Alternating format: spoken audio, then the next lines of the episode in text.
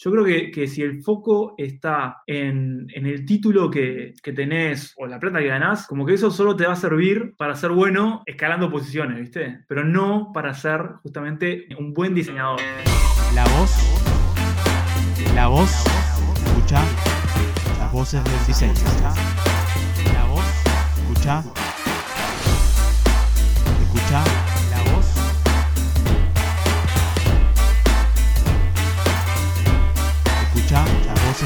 Voces del Diseño. Hola y bienvenidos a Voces del Diseño.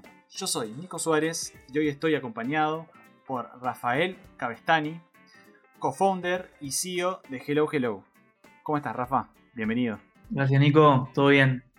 Antes de empezar, comentarles que estamos en YouTube, en Spotify, en Instagram TV, en Apple Podcast, en Google Podcast, entre otras plataformas de podcast. También se pueden suscribir a la newsletter entrando a imnicosuárez.com barra podcast, imnicosuárez.com barra podcast. Sin más, comencemos. Rafa, ¿cómo fueron tus comienzos en el diseño y qué es lo que estás haciendo en este momento? Yo arranqué estudiando diseño gráfico en la ORT, fue allá por el 2003, 2004, por ahí más o menos. Todo lo que voy a decir ahora es más o menos en años, porque nada, fue hace bastante. Pero bueno, arranqué ahí estudiando diseño gráfico, Em, nada, enseguida conseguí un trabajo eh, en una agencia de, como Junior Web Designer, una agencia que tenía como foco en lo digital, hacían sitios webs, em, que nada, en ese momento era como algo medio, medio raro, ¿no? Pensemos que esto era antes del iPhone, no existía el iPhone, se trabajaba, nada, para los que conocen un poco de desarrollo, se trabajaba los sitios web en tablas, en HTML, en tablas, eh, mucho flash, eh, cosas que hoy en día no existen directamente. Eh, y, bueno, y ahí medio por, por el destino caí en ese lugar. La verdad no estaba buscando una empresa que tuviese un foco en lo digital, pero caí ahí, viste que de la facultad salís como, por lo menos en, en mi época, salías como con una idea más para, hacia lo editorial y la, identidad de marca, ese tipo de cosas, y no tanto en lo digital. Y yo estaba buscando más o menos eso, pero caí en ese lugar. Y nada, siempre muy fan de la tecnología yo, pero, pero bueno, caí en ese lugar y, me encantó. Y ahí estuve un tiempo laburando, em, nada, haciendo de todo un poco, la verdad, actualizando páginas web, Em, trabajando en, portales que estaban hechos en Flash, imagínate lo que era. Em, nada, me acuerdo la primera vez que vi un sitio hecho en divs, que de vuelta para el que sabe de algo de frontend, es nada, tiene que ver con el, HTML, cómo se escribe el código, que no entendí nada y me acuerdo que agarré un div y lo llené todo de tablas, se lo hice pelota, el HTML me querían matar después, pero bueno, nada, estuvo bueno porque así medio que aprendí. Eh, y bueno, nada, como que eso me formó bastante y como que me direccionó a lo que me gustaba, que era el diseño aplicado a lo digital, que en ese momento era raro, ¿viste? No, no era lo, común. Y eran como que el presupuesto para lo digital era bastante limitado, entonces el foco estaba puesto en otro lado en, esa época. Eh, y, bueno, nada, como que me definí bien ahí y, se me metió el bichito de que tenía que buscar algo para diferenciarme eh, como diseñador y no me preguntes por qué, pero decidí que la forma en la que me iba a diferenciar era yéndome a estudiar a Argentina, a Buenos Aires. Y, bueno, y lo hice. Me fui a estudiar a, Buenos Aires. Estudié allá cuatro años. Que nada, Argentina, eh, Buenos Aires en particular en ese momento estaba muy bien posicionada en diseño. Creo que acababa de ser capital del diseño latinoamericano, una cosa así. Entonces, como que estaba me, tentaba mucho la idea de ir a Buenos Aires. La, carrera en sí, la verdad que no, no fue una, no hubo una gran diferencia con lo que había en, Uruguay, o lo que hay acá, perdón. Em, pero, pero sí hubo algo que, que, sí, ahí como que encontré la diferencia real, eh, o la que estaba buscando. Em, y hasta el día de hoy lo aplico y, la verdad que tengo que decir, bueno, cuál fue, qué, me llevé de estudiar allá en Buenos Aires fue, justamente esto y era la forma en la que se presentaban los trabajos allá. Em, yo venía con la, escuela de, la universidad acá de Montevideo, que por lo menos en mi época la forma en la que se entregaban los, proyectos era básicamente tenías una, una fecha de entrega, metías todo dentro de un sobre, lo tirabas eh, ahí una bedelía y, y listo, y después te enterabas la nota, una cosa así era.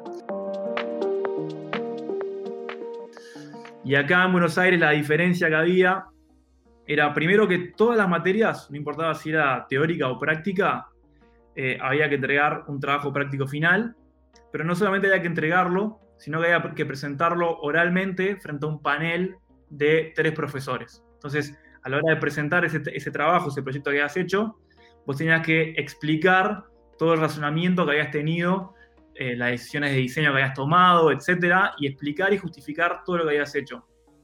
Y los profesores lo que hacían era como desafiar tus decisiones de diseño. Y eso fue algo que a mí me sirvió un montón eh, y, y lo apliqué hasta el día de hoy, lo aplico, la verdad. son, son esas cosas que en, en su momento medio que me, me embolaban hacerlas porque, nada, era tipo, era medio mole, la verdad. O sea, eh, ir, pararme ahí a, a explicar todo lo que había hecho, te daba un montón de nervios además. Eh, pero viéndolo un poco más en perspectiva, como que veo todo lo que me sirvió eso. Y, y, de hecho fue cuando volví acá a Uruguay después fue uno de los diferenciales, como que yo justificaba mucho mis, mis, mis decisiones de diseño, mi, mi, forma de pensar atrás de las decisiones que tomaba. Eh, entonces, nada, ahí estuve cuatro años en Buenos Aires. Eh, allá también, también trabajé, en una agencia este, también de, de, diseño digital. En realidad era una agencia más tradicional, pero como que se terminó armando un departamento digital del cual terminé siendo el director del área digital esa. Eh, pero, pero bueno, nada, si bien tenía, me convenía seguir laburando allá, la verdad, porque estaba muy bien posicionado, estaba laburando con buenos clientes, etcétera como que llegó un punto que, que me, me, me, pesó más volverme para Uruguay, ahí como que mi, mis intereses estaban más acá, entonces ahí como que terminó pesando más eh, mi, mi, mis intereses que, que nada, que el, todo lo que estaba teniendo allá, y me volví, y, y bueno, y ahí cuando volví este, me puse a laburar en una agencia acá también, eh, con foco en digital, mi título era Art eh, Director o Director, Um, pero en realidad lo que hacía era un lead UX UI designer, básicamente, um, trabajando con clientes buenos, estaba, estaba interesante.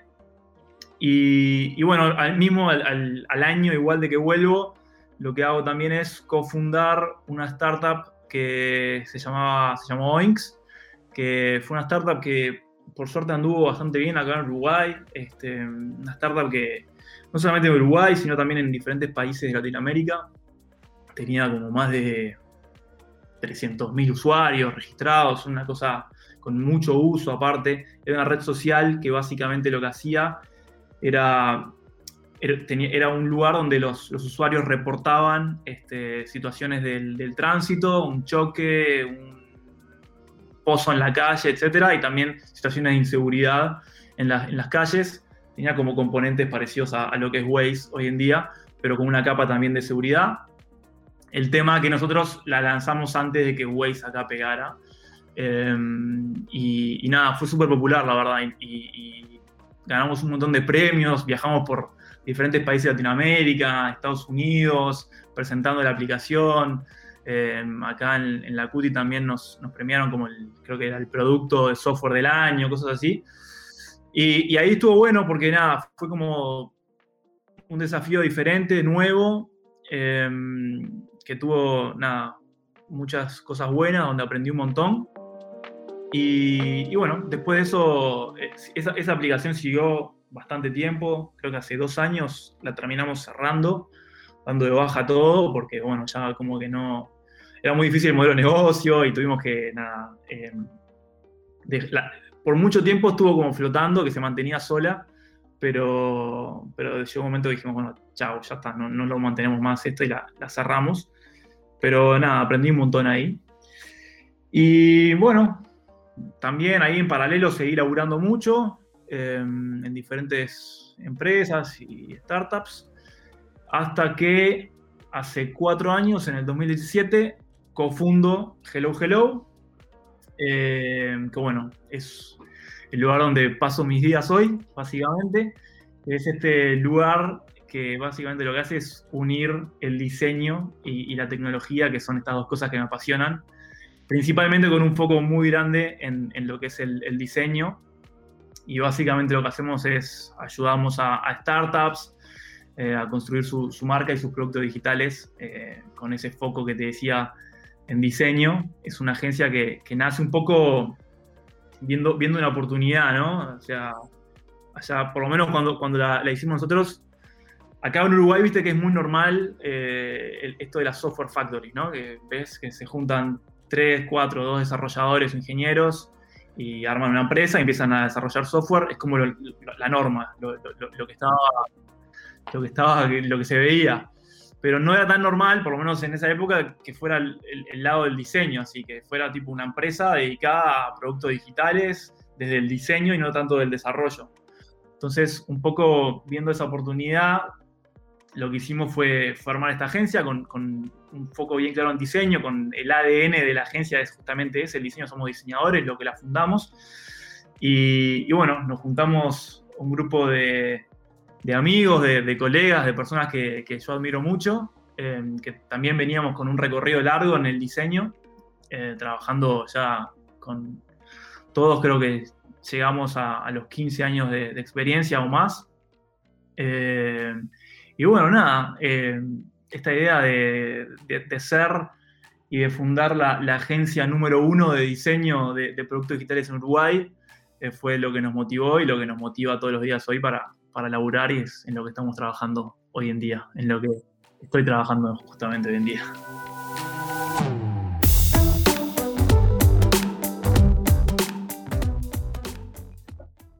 ¿Siempre quisiste ser diseñador desde, desde chico? ¿O, ¿O, tuviste alguna otra carrera en tu cabeza que dijiste? Hmm. Eh, mira, es medio loco, pero la verdad es que casi que sí, que siempre estuve con, con la idea de estudiar diseño gráfico. Es, medio loco para mí, pero eh, que a los 15, 16 años, más, más, sí, más, más 15, como que estaba ya estaba decidido que quería estudiar diseño gráfico. Y, y nada, qué sé yo, para. No sé si es muy normal, pero era, era como que la veía muy clara que yo iba por ese lado. Y, y también es medio loco cómo, cómo, cómo llego a eso, porque básicamente la razón por la que elijo diseño gráfico y, entiendo que es el camino que quiero recorrer está muy asociado con, con, la música, con un interés hacia la, hacia la música. Eh, yo soy muy, muy fan de, de, todo lo que tiene que ver con, con las bandas, con la, la, las, ¿cómo se llama? Los, diferentes... Nada, sí, las bandas de, rock soy, soy bastante fan. Y, y bueno, y empecé a ver, yo también, además de ser fan, como que investigo mucho, me meto a ver mucho los detalles de las bandas y de los artistas y ver qué hay atrás de cada uno. Eh, y como que empecé a, empecé a ver como que había como un patrón de que en muchas de las bandas que me gustaban y artistas que me gustaban, encontraba que habían estado, alguno había estado en algún momento vinculado con algo del diseño gráfico. Y ahí como que se me, despertó que existía el diseño gráfico. Eh, que nada, yo qué sé, por lo menos en mi época no era algo muy, muy normal, qué sé yo, por lo menos para mí. Eh, y, después me empecé a ocupar mucho con la tapa, las tapas de los discos, eh, el arte de los discos. De hecho, me, iba a, a Testana Rojaja los fines de semana y, y me volvía con 5 o 10 discos que al día de hoy los tengo en casa, eh, de, de, decoración prácticamente, porque no tengo dónde escucharlos pero discos CDs, ¿no? Eh, pero, pero como que ahí me empecé a enganchar un montón con eso, con, con toda la parte artística de, de, de, las, de las tapas de los discos, etc. Y, y, como que ahí me decidí que era por ahí. Y, y, bueno, nada. Y por suerte también, nada, mis, mis viejos me apoyaron mucho porque era como una carrera no tradicional, viste, que en, de vuelta, yo qué sé, para, yo tengo amigos que tenían, que les interesaba cosas del diseño gráfico, pero los viejos le dijeron, che, no, estudian la carrera tradicional, y terminaron tipo en arquitectura, ponele. Y, y, a mí, por suerte, yo como que tenía claro que mi, nada, mi futuro no iba por una carrera tradicional eh, no, iba, no iba a rendir ahí. Y, nada, mis viejos me súper apoyaron con eso y me dieron para adelante. Y, estuvo buenísimo, qué sé yo. Hay, una, anécdota, una anécdota que está buena, es que ponele en bachillerato, ¿no? Eh, en bachillerato tienes que elegir la, la orientación, científico, humanístico, biológico. Hoy creo que hay más, pero bueno, era, era un poco por ahí. Eh, como que yo, eh, mi colegio científico era dificilísimo, era, eh, como, era famoso porque era un huevo científico en mi colegio. Y yo como que identifiqué, dije, ta, yo quiero estudiar diseño gráfico, entonces para eso tengo que hacer científico, arquitectura y después diseño gráfico. La forma en la que lo veía era, el recorrido ese era, bueno, por arquitectura quiero tener una base más sólida en todo lo que tiene que ver con dibujo, etcétera, y me parecía que era el camino lógico. Si bien sabía que para estudiar diseño gráfico podía haber hecho humanístico, biológico, y, no me metía en ese baile que, como te decía, en mi colegio, ese era el camino más difícil que podía seguir.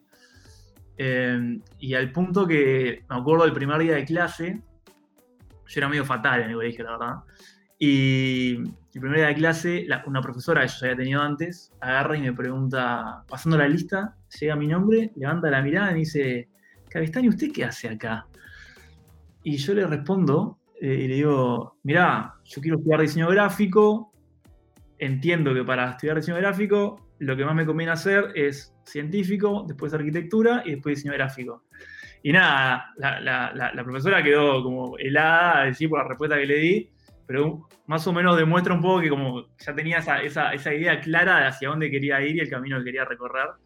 Este, así que como que, nada, para responder un poco a tu pregunta, como que sí, es, es algo que, que- de muy temprano lo tuve claro y no se me cruzó, no se me cruzó por la cabeza en ningún momento otro tipo de carrera, estudiar otra cosa, la verdad. Este, me gusta mucho el diseño y, siempre estuve como en esa dirección. Capaz que en un momento, cuando arranqué al principio con la, con la como diseñador web, junior, viste, esa primera etapa, se me cruzó por la cabeza hacer algo de programación, algo relacionado a la programación, pero siempre estaba muy vinculado con toda esa, esa parte del diseño. Entonces, nada, como que estuvo siempre muy presente.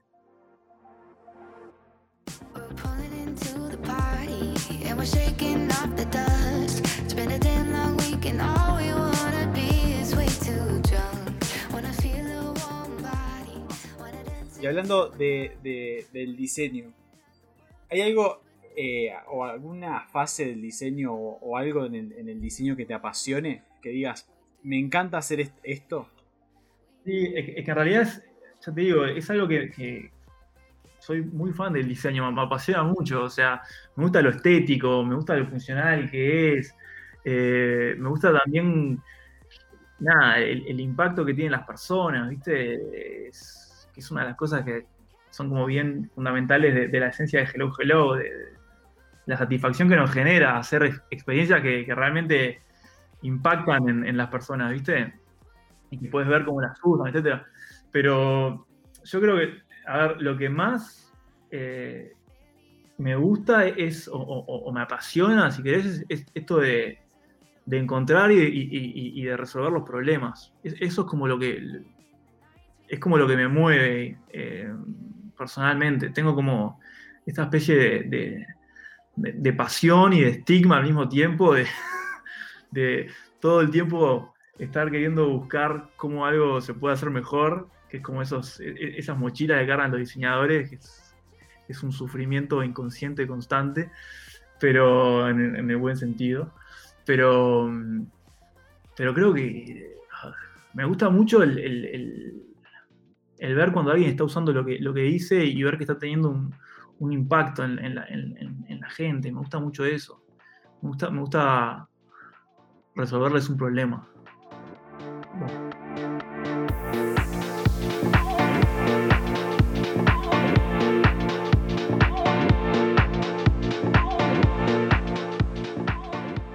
¿Tuviste alguna experiencia en tu trayectoria que te haya marcado? Que digas, me acuerdo de esta anécdota, me acuerdo de este momento que me hizo un clic o me ayudó a, ver las cosas de otra forma.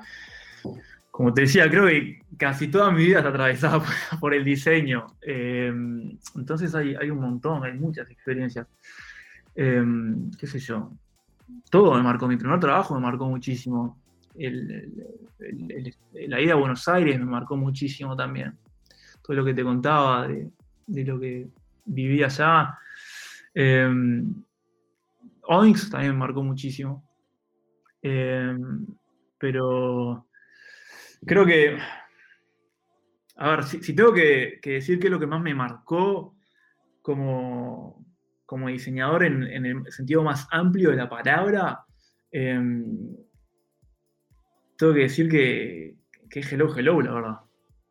Creo, creo que es lo que más me marcó eh, y lo que me, marca todos los días. Eh, es como un, desafío constante que, que demanda muchísimo, eh, pero también disfruto muchísimo y aprendo mucho de, hacerlo, ¿viste? Y justamente es un lugar donde, donde puedo desarrollar el tipo de diseño que más me gusta, que, que trasciende lo, visual, si se quiere, ¿no? Eh, porque si lo pensamos, estamos básicamente diseñando el lugar donde queremos pasar nuestros días. Eh, estamos diseñando el lugar para los diseñadores. No sé, más o menos, eso es un poco lo que estamos haciendo. Entonces, como que veo que estamos este, armando algo como muy poderoso ahí y como que, si tengo que decir qué es lo que más me, hasta el día de hoy me, me- marcó y me viene marcando, es, es eso, es, Hello Hello con todos sus desafíos y, y con todo lo que, lo, que, lo que me hace aprender a medida que vamos avanzando.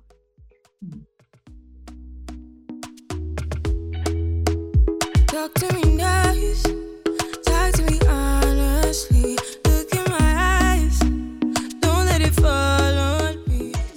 Hablando de eso que comentaste recién, de ir creando eso, e- es- ese futuro también, ¿no?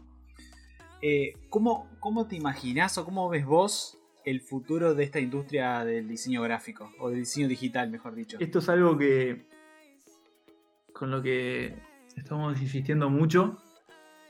em, y es esta idea de que em, yo creo que el futuro de la industria, em, por lo menos desde mi punto de vista, lo veo muy. Veo el diseño muy relacionado con cuestiones más profundas de las organizaciones.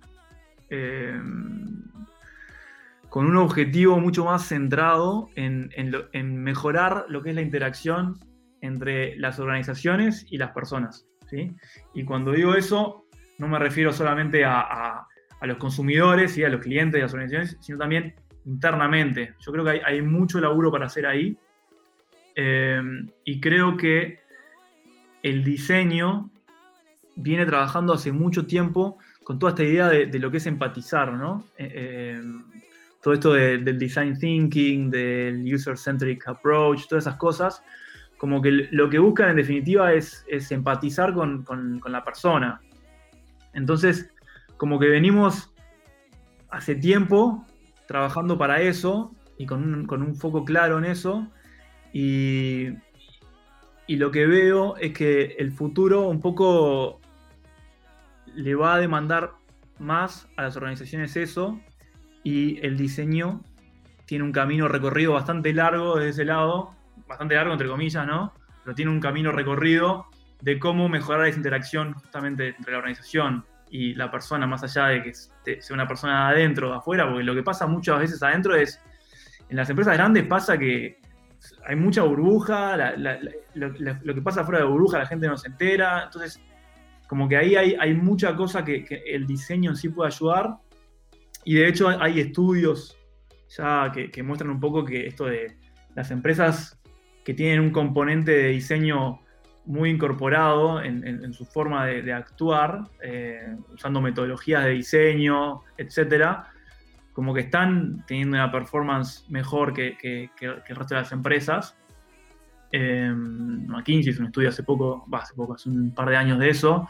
Entonces, como que veo eso. El- el- usando metodologías bien características de- de- del diseño, como que veo que vamos a, a empezar a ayudar más con ese lado humano de, de- lo que es esa interacción entre organizaciones, personas, etc. Y, bueno, ahí hay mucho terreno para recorrer y, y creo que como diseñadores tenemos muchas ventajas ahí y, y eso hace que el rol del diseñador también sea un rol que tenga nada, un futuro bastante interesante.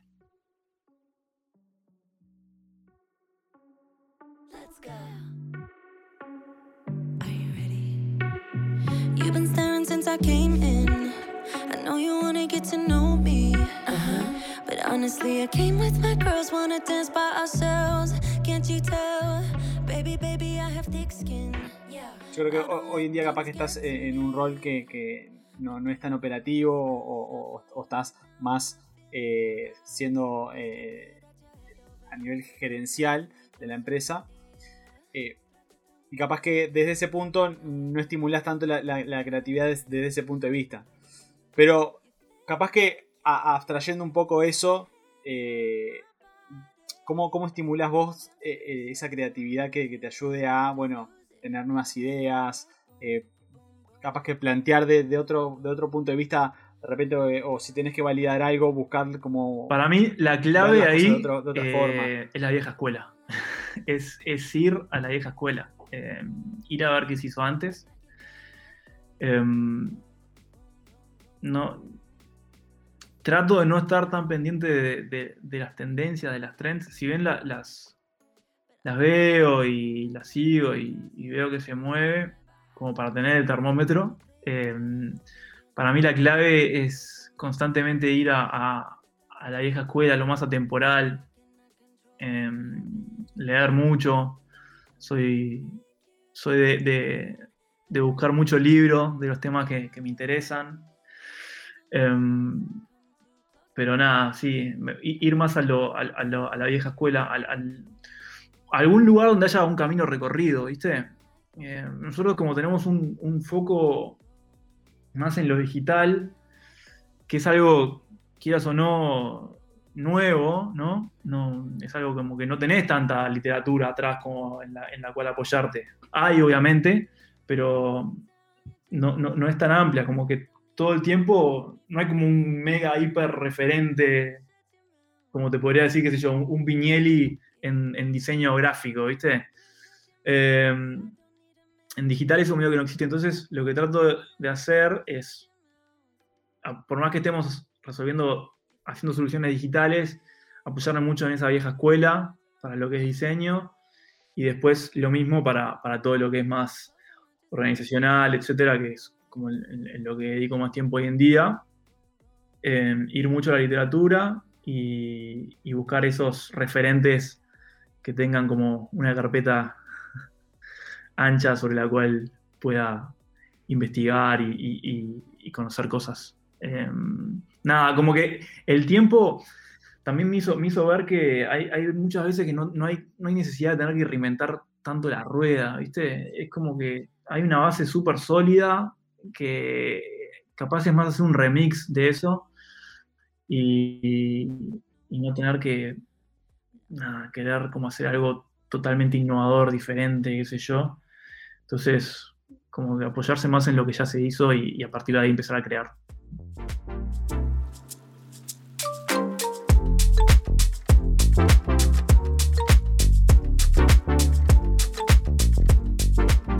Un poco ahí lo que, lo que comentaste de, de las referencias y, y los diseñadores esos que, que nombraste, ¿tenés algunos diseñadores claves que admires o que te gusta el, el laburo Como te dije, soy muy fan del diseño y soy muy fan de diseñadores. Em, a ver, te tiro algunos nombres. Em, me gusta mucho o sigo mucho a un diseñador eh, de Estados Unidos que se llama Joe Stewart. Em, Joe Stewart tiene un foco más en, lo que es digital, el mundo digital, justamente, pero eh, hace mucho hincapié en la vieja escuela. Eh, de hecho, usa mucho referencias como Brown, eh, la escuela suiza, el modernismo, todo ese tipo de cosas que son temas que a mí me, me llegan directo ahí al corazón. Eh, así que Joe Stewart para mí es, un gran referente. Fue, nada, fue, el, fue partner y director creativo global de, Huge, que es una empresa bastante conocida de, productos digitales, sitios, etc. Entonces, Joe Stewart diría que es, es un, buen referente y, tiene una muy buena filosofía. Yo me- la verdad me inspiro mucho en la filosofía del loco, porque como que está quedó metido ahí en el, en el punto medio entre lo digital y, lo más old school, pero con un foco claro de hacia dónde quiere que llegue lo digital. Este, y, está buenísimo el discurso que tiene el loco. Los proyectos en sí, no es un diseñador, por ejemplo, que, vos digas, hizo este laburo, está excelente, o hizo esta, esta- pieza está tremenda. No, no es ese tipo de diseñador.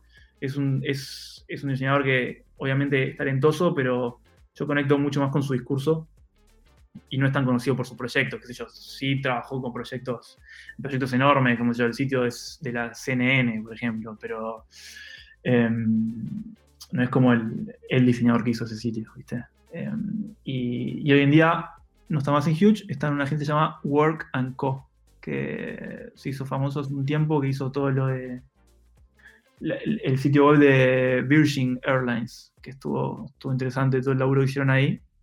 Y que de hecho colaboró con otro de mis diseñadores, eh, así como referentes, que es uno que se llama eh, Michael C. Place. Acá te, te puedo tirar nombre, yo soy medio nerd con estas cosas, te aviso por las dudas, pero nada, este loco Michael C. Place, eh, de hecho tengo un, un cuadro de él eh, en casa, es, es más del palo de los pósters, diseñó mucha tapa de disco, eh, era como el diseñador estrella en una agencia inglesa que se llamaba Designers Republic, eh, que diseñaban todos los discos de bandas de electrónica y cosas así medias locas, pero también como que tenía una, una unión con lo, lo clásico y lo, y lo moderno, lo disruptivo, y generó un estilo genial. Es el, por ejemplo, es el que diseñó todos los afiches, el afiche de la película Helvética, ¿viste? Eh, lo hizo él y todos los, los- documentales del, director de Helvética los hizo todos él. Eh, y me, encanta el, estilo del loco, me pareció muy bueno. Eh, y me acordé que justo hizo ese laburo con, con Joe Stewart para Virgin, que hizo- hicieron todo como la- unas ilustraciones de los, de los avatars, etc. Eh, y después, eh, qué sé yo, hay, hay tantos, hay, muchos, la verdad. Eh, el otro que te puedo decir ahora es eh, Peter Saville, que es otro ahí como medio que está en las sombras, que no, sé si lo conoce tanta gente, que mm, para mí es, un genio lo que hacía también, muy relacionado a la, tapa de discos. Eh, diseñó la tapa del disco de Joe Division, este que tengo, mira, lo, lo tengo acá en, el, en mi celular, en la pantalla de inicio, lo tengo, bueno, tengo ahora las notificaciones, pero esta, esta tapa no sé si la, la ubicás. Eh, nada, Unknown Pleasures es el disco. Y nada, me, me- encanta el laburo que hizo, el, que, todo el laburo que hizo el loco, trabajó con New Order. eh, nada, trabajó en un- con todo lo que hizo con Factory Records, eh, me parece excelente y, vale la pena que, que chusmeen sus laburos y, y conozcan un poco más de Peter Saville.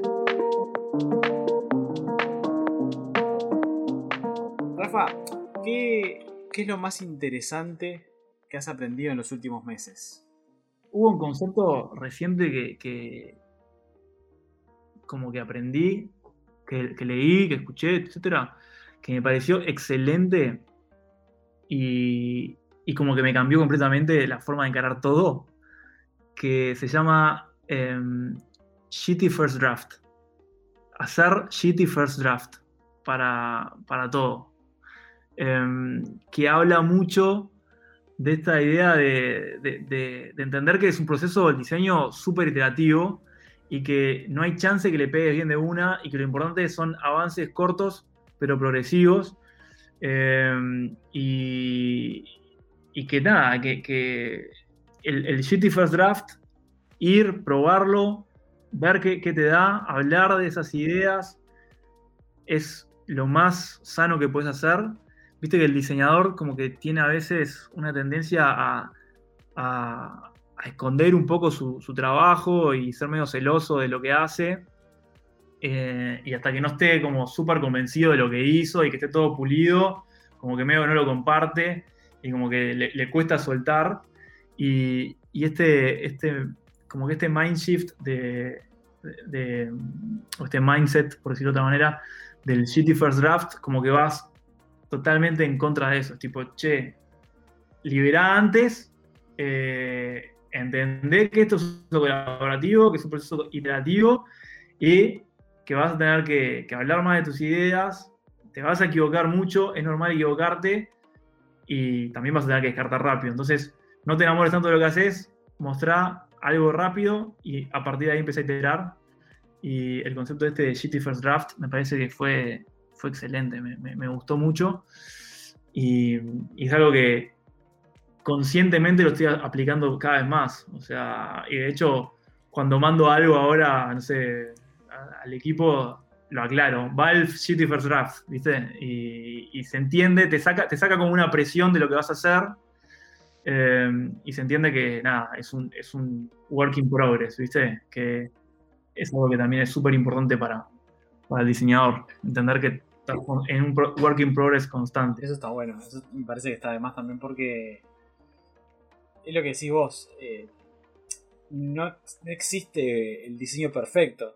Incluso, eh, aunque vos, uno, el propio diseñador crea que está cerrado, eh, probablemente cuando se lo compartas a alguien le va a encontrar un detalle, te va a decir algún comentario, te va a decir algo y, y- y es eso, ¿no? Hay que iterar, iterar y eso que cierra tampoco es el cierre final, es algo, es un- una parte más de la iteración, y eso me parece que está de más. Está bueno, está bueno ese concepto. Aparte, cuanto antes vos puedas presentar algo, eh, como que vas a tener mucho más chance de mejorarlo, ¿entendés? Eh, y, y nada, y si vos estás entregando o, o- o vas a probar tu trabajo después de haber estado, qué sé yo, meses laburándolo, ¿quién se va a animar a esa altura a, desafiarte tus decisiones de diseño sin que eso se convierta en un conflicto? ¿Entendés? Entonces, como que te sacás una mochila enorme y, y nada, y, y- como que iterar más al principio con, estos, con este approach de Shitty First Draft, como que va a hacer que, que- que hacer cambios sobre eso sea menos, menos doloroso. Eh, y, y nada, me parece que nada, es algo súper sano de hacer y, y nada, y bueno, y te saca como un gran peso de arriba. La, la idea es un poco esta, de, en el buen sentido todo, ¿no? Pero cuanto menos, cuanto menos esfuerzo le pongas, más chance vas a tener de iterar, básicamente. O, o más abierto vas a estar vos a, a iterar sobre eso, porque sabés que es el Shitty First Draft, o sea, que está hecho para que iteres sobre eso. Entonces, eh, nada, como que cambia un poco la perspectiva esa y te, te permite ser un poco más abierto a los cambios, eh, etc. Si tuvieras que elegir una herramienta, una herramienta clave para diseñar, ¿qué, ¿cuál sería tu herramienta clave? Pa, y acá voy a caer en la, en la que seguramente todo el mundo te les ha respondido. Para mí la herramienta clave es, es el papel y, el lápiz y, usar la cabeza. No, no, no hay mucha vuelta respecto a eso. Como decía, el, diseño, lo que hablábamos antes, es, es resolver problemas, ¿viste? Y no importa mucho la herramienta para eso. Además de que probablemente la herramienta que vos estás usando hoy no es la misma herramienta que usabas hace dos años y capaz que tampoco es la herramienta que vas a estar usando dentro de dos años, viste que es muy dinámico todo esto. Eh, entonces, eh, creo que más que, sí, la, la- herramienta diría que es más eso. El papel para mí es clave. eh, bajar ideas escritas mí, a mí me ayuda mucho. Y, y bueno, después la, la cabeza. Rafa, trackpad o mouse. Actualmente estoy muy para el trackpad, la verdad. En, en las épocas en las que estaba más dedicado a, a- a diseñar, a producir, digamos, diseño, em, ahí estaba más con el mouse, em, pero hoy en día estoy más, estoy, no tengo mouse directamente. ¿RGB o CMYK? Y bueno, yo acá voy por RGB a full. Eh, creo que define mi esencia, define todo lo que hice de que arranqué a laburar prácticamente. Así que sí, RGB 100%. ¿Una tipografía que te guste o, o que digas La me- tengo. me, me llama la atención? Soy helvética a full. Eh, soy fan. Tengo libros que hablan de la helvética en casa. Eh, así que sí, helvética forever. Representa todo lo que, lo que me mueve como diseñador también, ¿viste? Eh, nada, creo que ah, por ahí va la cosa. ¿Qué cosa siempre tiene que haber en tu escritorio? Y la compu. Así como te dije el papel, la compu igual la tengo que tener. Este, soy muy, sí, bastante adicto a la compu. ¿Alguna app que hayas probado últimamente que hayas descargado? Sí, eh, hay una que se llama Stream Deck del gato. Soy medio fan de, esa aplicación.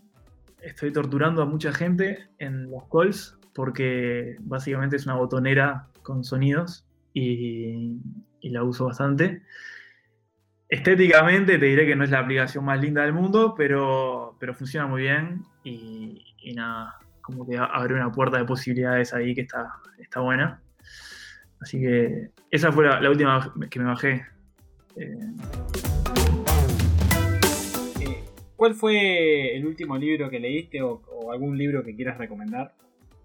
oh, em, bueno, el último libro que leí no lo recomiendo, pero se llama Death to Organization Charts, algo así. O Death of the Org Chart. Estamos como en un proceso ahora de, como de, rediseño de- del mapa organizacional de Hello, etc. Entonces eh, estoy como haciendo mucho research. Eh, y, bueno, leí ese libro, pero no, lo recomiendo, la verdad. Eh, saqué algunos insights, pero muy básicos.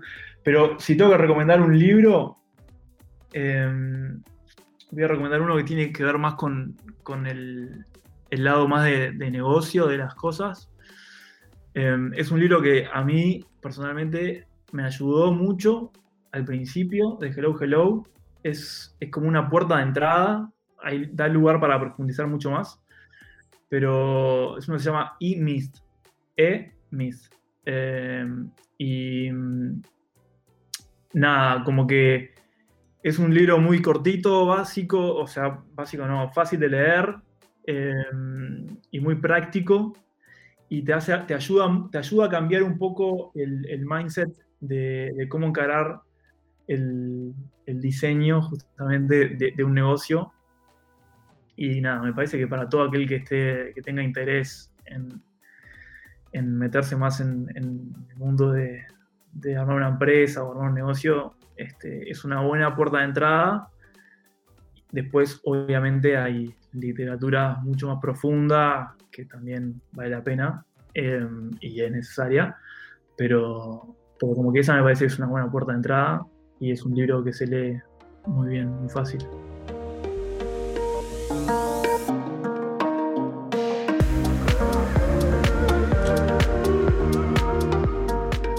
Rafa, ¿qué consejo le darías a las nuevas generaciones de diseñadores? Esta también es una de las, de las grandes. Eh, un poco en base a lo que hablábamos, la verdad que yo lo que veo es que estamos en un momento clave para el diseñador. ¿no? El, el, el futuro del diseño, la verdad que es muy alentador. Y también, como decía en otra de las preguntas que me hacías, las metodologías de diseño son como cada vez más tenidas en cuenta para, para decisiones profundas de negocio, ¿viste? Entonces, como que el, el rol del diseñador va a ser cada vez mucho más demandado. Y eso, por un lado, trae muchos beneficios, pero, como decía el, tío Ben en Spider-Man, eh, tra trae muchísimas responsabilidades también. Entonces, yo lo que trato siempre de, transmitir a, las nuevas generaciones de diseñadores y, a las generaciones del presente eh, también, es esta idea de, de, que se enfoquen mucho, que el foco esté puesto en, ser buenos diseñadores, en el sentido más amplio de la palabra que, no se apuren, en primer lugar, que no se desmotiven, eh, porque hay, hay, muchas cosas que te pueden deslumbrar hoy en día. Y, y para mí es muy importante que no se crean eh, este, este cuento de, de los rockstars, ¿viste? Eh, Toda esta idea de los días debajo de cuatro horas y toda esa, esa parafernalia, ¿viste? Que, que es puro marketing eso. Entonces, yo lo que quería es pongan foco en, en trabajar en cosas que les interese, en cosas que les guste trabajar. No tiene por qué ser el- el proyecto del año que gane un Webby Awards. Puede ser un proyecto que esté muy por abajo del radar, pero donde igual puedas aprender un montón de cosas y, y- y que sientas eso, que estás aprendiendo y que estás creciendo. Eh, y, y básicamente eso, dedicarse a ser buenos diseñadores. Yo creo que, que si el foco está en, en el título que, que tenés o la plata que ganás, como que eso solo te va a servir para ser bueno escalando posiciones, ¿viste? Pero no para ser justamente un buen diseñador. Para mí esa es la clave, el foco ponerlo en eso, en querer ser un buen diseñador. Eh, entonces creo que ese es mi consejo y, y, después el otro que, que es, es- normal para, para todo ámbito laboral, etcétera, es esto de, ser bueno para trabajar. El, famoso concepto de ser un team player. eh, para mí, ser alguien bueno con quien trabajar es tan importante como ser buen diseñador. Entonces, esas dos cosas son como mis, mis dos consejos principales para, para, para las futuras generaciones y por qué no las presentes.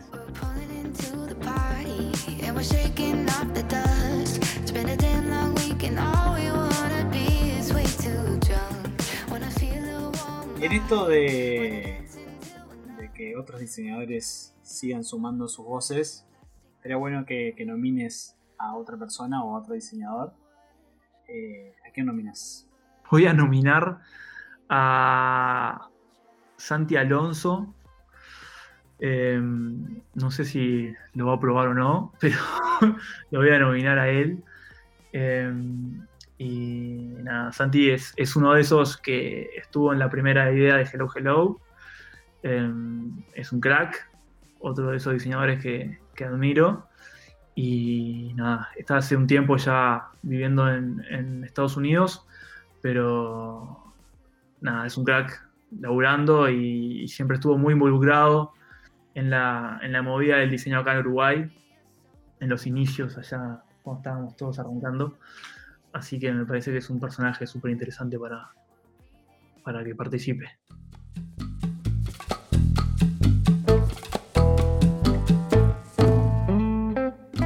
¿Cómo te podemos encontrar en las redes? Eh, si alguien te quiere contactar, eh, ¿cómo, cómo- ¿de qué forma te podríamos contactar o ver o comunicarte o comunicarse por las redes? Tengo que admitir que no soy la persona más activa en las redes eh, y, y tampoco las, las uso demasiado. Lo que recomendaría inicialmente que, que sigan a Hello Hello, que ahí seguramente van a tener mejor llegada. Eh, hello, Hel- arroba Hello Hello Team en Instagram y todas las, las redes sociales son así, Twitter, etcétera, Hello Hello Team. En Dribble también. Eh, y a mí pueden entrar a, mi página rkavestani.com, que ahí también tengo, justo que me preguntaba por libros, tengo algunos libros que recomiendo ahí para que vean, cosas que estoy leyendo. También recomiendo algo de música, las cosas que estoy escuchando, playlists que tengo armadas, eh, que nada, me copo ahí, le hago una, una carátula media chota, pero, pero bueno. Eh, pero nada, en- ahí en, mi página van a encontrar mis redes sociales. eh, nada, son variadas. No es, en Twitter es, recomiendo el mejor lugar para que me sigan capaz y en LinkedIn. eh, LinkedIn Rafa Cabestani y en Twitter R Cabestani. Y listo. Y por ahí va la cosa. Bueno, sí. Rafa, muchas gracias por tu tiempo, por sumar tu voz eh, en este grupo de voces del diseño. Eh, ¿Qué más decirte? Increíble la charla y y bueno, estamos, estaríamos hablando. Bueno, Nico, muchas gracias a vos. Espero haber estado a la altura. Y, y bueno, nada, te felicito por, por la iniciativa esta. ¿no? Eh, me parece que es, es tremenda movida y es súper necesaria para, para la comunidad toda. Antes de irnos, comentarles que estamos en YouTube, en Spotify, en Apple Podcasts, en Google Podcasts, en Instagram TV.